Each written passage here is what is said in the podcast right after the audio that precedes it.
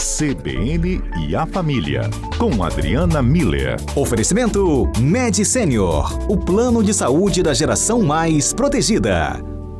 E agora a CBN e a família com a psicóloga e terapeuta familiar Adriana Miller. Muitas famílias agora estão pensando, gente, semana que vem começam as férias das crianças, não vamos viajar, o dinheiro está curto, ou vamos fazer um passeio, vamos ficar juntos, nem sempre é difícil, tem pai que trabalha, mãe que trabalha, ou eventualmente um está de férias, outro não, ou é possível conciliar todo mundo de férias. E agora? Será que essa, essa movimentação toda não pode gerar um estresse também? Como aproveitar melhor esse tempo junto, em família? É o que a doutora Adriana Miller comenta agora. Boa tarde, doutora.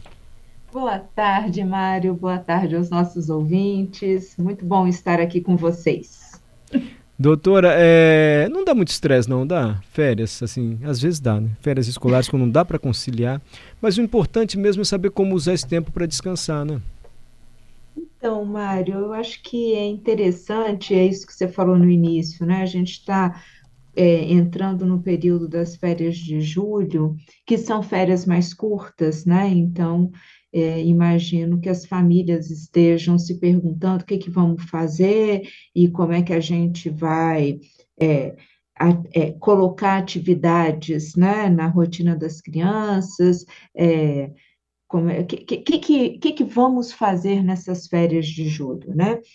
E aí, o que, que eu acho importante da gente considerar, Mário, quando a gente está diante desse dilema. Então, é, eu acho que o primeiro passo é a gente parar e lembrar de quais são as nossas lembranças da infância, da adolescência, desse período de férias de julho, que eu volto a falar, são as férias mais curtinhas. Então, a gente não está falando das férias de fim de ano e tudo. E esse período de férias mais curto, e aí, se os ouvintes quiserem compartilhar essas lembranças, vão ser, vai ser muito bem-vindo. É, mas, via de regra, Mário, justamente porque elas são férias mais curtas, os pais não conseguem conciliar, então fica todo mundo mais em casa. E temos a grande oportunidade de colocar em prática o que a palavra férias significa, que é o que? É um tempo de folga, é um tempo de descanso. Então, as nossas lembranças provavelmente vão ser de um tempo onde a gente podia ficar sem compromisso, a gente podia ficar tranquilamente, não tinha pressa, não tinha coisa para fazer o tempo todo, é, demanda surgindo de todos os lados. Não, é um tempo de tranquilidade, sem compromisso, que a gente pode incluir lazer, tempo de qualidade com a gente mesmo, né? De ficar, às vezes, só sentado no solzinho, esse solzinho, né, que é gostoso, é, lendo um livro, jogando um jogo, ou então um tempo de qualidade com os amigos, né, a gente podendo passar um tempo com os amigos, um tempo maior, poder realmente conversar, coisa que é, crianças e adolescentes não podem fazer na sala de aula, né? Então, poxa, temos tempo para conversar, interagir com os nossos amigos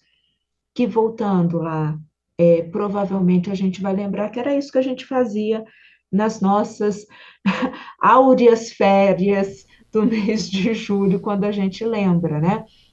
Um tempo ali para ficar com os amigos, podendo acordar sem pressa, tranquilamente. E, e era tão isso... diferente, né, doutora? Porque, hum. desculpe, hum. mas a interação pessoal assim, física, presencial, me parece que era muito maior, porque a gente ia para a rua. A gente brincava na rua, armava rede de vôlei, jogava futebol, sei lá, na rua. Hoje as crianças Isso. não vivem mais na rua, elas podem até ter uma interação maior com o mundo inteiro, mas uhum. virtual, né? Não tem mais essa interação física que a gente uhum. tinha e facilitava também para os pais, eu imagino, porque hoje, ah, férias, vamos viajar, fazer alguma coisa, não, não tem dinheiro, está apertado. Uhum. E eu lembro que a gente ia para rua, brincava. Hoje você também não quer deixar a criança direto dentro, em cima de um computador, em cima de um celular. Eu acho que complicou um pouquinho para os pais, ou posso estar enganado. Não, é isso mesmo, Mário. Complicou, mas ao mesmo tempo a gente pode criar um movimento de resgate, porque o, os o, os prédios hoje em dia têm uma área de play, ou a, as casas continuam tendo jardim, um quintal, ou a gente continua tendo uma praia, a gente continua tendo praças fantásticas, que os pais podem promover esses encontros, essas interações também. Eu sei que os adolescentes eles adoram ficar no computador, é o ambiente onde eles interagem é, por meio desses jogos virtuais e, ok, isso também é o jeito de se brincar no século XXI. Agora, a gente pode promover esse tempo de qualidade com os amigos, indo para um cinema, é, indo jogar bola na praia, jogar vôlei na praia, né? Fazendo esse movimento que aproxima daquilo que a gente fazia antes, né, Mário? Sim. É, porque o que, que eu acho que é o importante da gente entender? É, a gente vive numa sociedade que fala muito de produtividade, de rotina, de é, é, da gente estimular as crianças, os adolescentes, de estímulo, estímulo. E é o nosso cérebro precisa de uma palavrinha que a gente tem medo, tem um pouco de medo dela hoje em dia, que é ócio. O cérebro precisa, o tempo de descanso do nosso cérebro, do nosso corpo, da, da nossa mente, ele é muito importante para restabelecer essa energia física e mental que vai ser super necessária depois quando a gente retoma a, as aulas, no caso da, das crianças e dos adolescentes, né? Então, é importante a gente entender que período de férias é período de descanso, é período do ócio de crianças e adolescentes, então a gente pode ficar tranquilo, isso não vai trazer nenhum comprometimento, porque são duas semanas, e esse período de descanso, de ócio, ele serve para ativar áreas cerebrais que nessa rotina exaustiva a gente não tem como é, acessar, porque são demandas diferentes para o mesmo cérebro.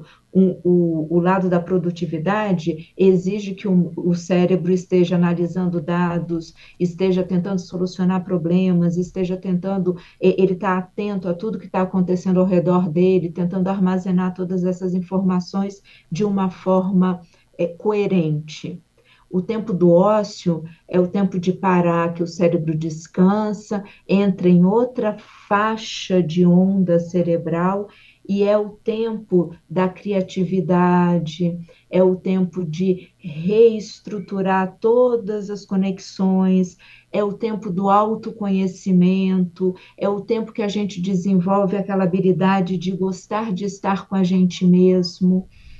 E a gente com isso vai ensinando o cérebro como a gente, como ele pode acalmar. E isso, esse aprendizado todo de acalmar o cérebro, ensinar o cérebro a acalmar, de autoconhecimento, de criatividade, são habilidades cerebrais que são importantes também para a gente ao longo da vida. Então, o ócio proporciona é, essa possibilidade de que crianças e adolescentes, ou a gente mesmo, quando está num período de férias ou de descanso, a gente possa estimular o cérebro de uma outra forma, de uma forma passiva, mas que gera muitos benefícios, muitos benefícios. Então, eu acho que vale a pena a gente se preocupar menos sobre o que vamos colocar nas férias das crianças vamos pensar assim, o que que, como é que a gente consegue promover um tempo de descanso e de tempo de qualidade das crianças e dos adolescentes ao longo desse, dessas duas semanas de férias de julho. Ótima reflexão, sem culpa também, né? por causa do, do ócio, sem culpa, pelo amor de Deus. Um professor de tênis, ele dizia para o seu atleta treinado, um treinador, né? Olha, uhum. descanso também é treino. É mais ou menos isso que a doutora Adriana está contando para a gente. Boa reflexão, é sempre bom ouvir a doutora Adriana Miller às quintas-feiras na Rádio CBN. Obrigado, doutora. Obrigada a você, Mário. Obrigada a toda a equipe, aos ouvintes. E vamos aproveitar os nossos tempos de ócio com alegria, com qualidade, porque os nossos cérebros agradecem. Obrigado, Adriana Miller.